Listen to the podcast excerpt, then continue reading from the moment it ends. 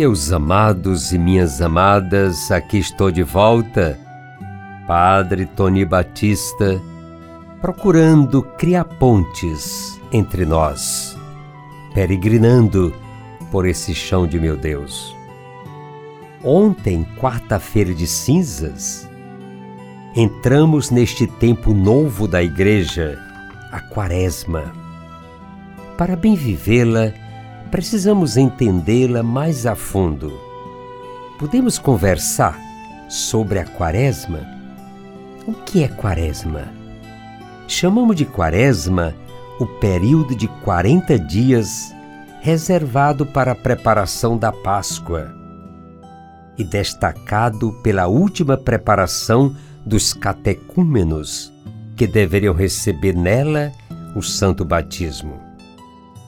Desde o século IV se manifesta a tendência de constituí-la em tempo de penitência e renovação para toda a Igreja, com a prática do jejum e da abstinência. Conservada com bastante vigor, ao menos no início das igrejas do Oriente, a prática penitencial da Quaresma tem sido cada vez mais avivada no Ocidente, mas deve-se observar seu sentido penitencial e de conversão. Literalmente, mudança de vida. Se diz do ato do pecador de voltar a Deus depois de ter estado distante de Deus e do incrédulo que alcança a fé. Assim, meus amados e minhas amadas, Quaresma é tempo de conversão, de mudança de vida, tempo de reorientação dos nossos impulsos e desejos, tempo de recuperar as amizades, a serenidade da vida, tempo de oração, de caridade, de penitência, tempo também para nós no Brasil da campanha da fraternidade. Muito bonita e significativa a leitura do livro do Gênesis, que nos fala da bela aliança que Deus propõe a Noé e seus filhos. Aliança onde Deus se compromete a nunca mais destruir o mundo com o dilúvio e a colocar nos céus o seu sinal, o arco-íris. É a leitura do domingo.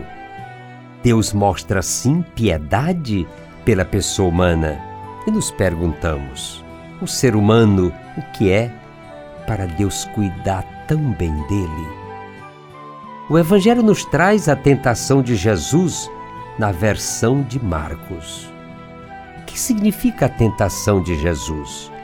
Ele foi tentado.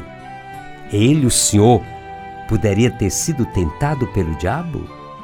Jesus Cristo é Deus e Deus, homem verdadeiro.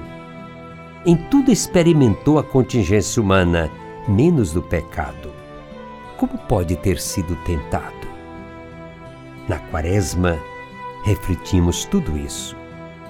As tentações de Cristo e as nossas tentações, como tocamos essa realidade?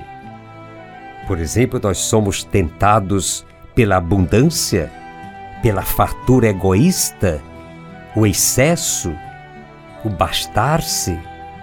Como somos tentados pela tentação do prestígio e a tentação do poder?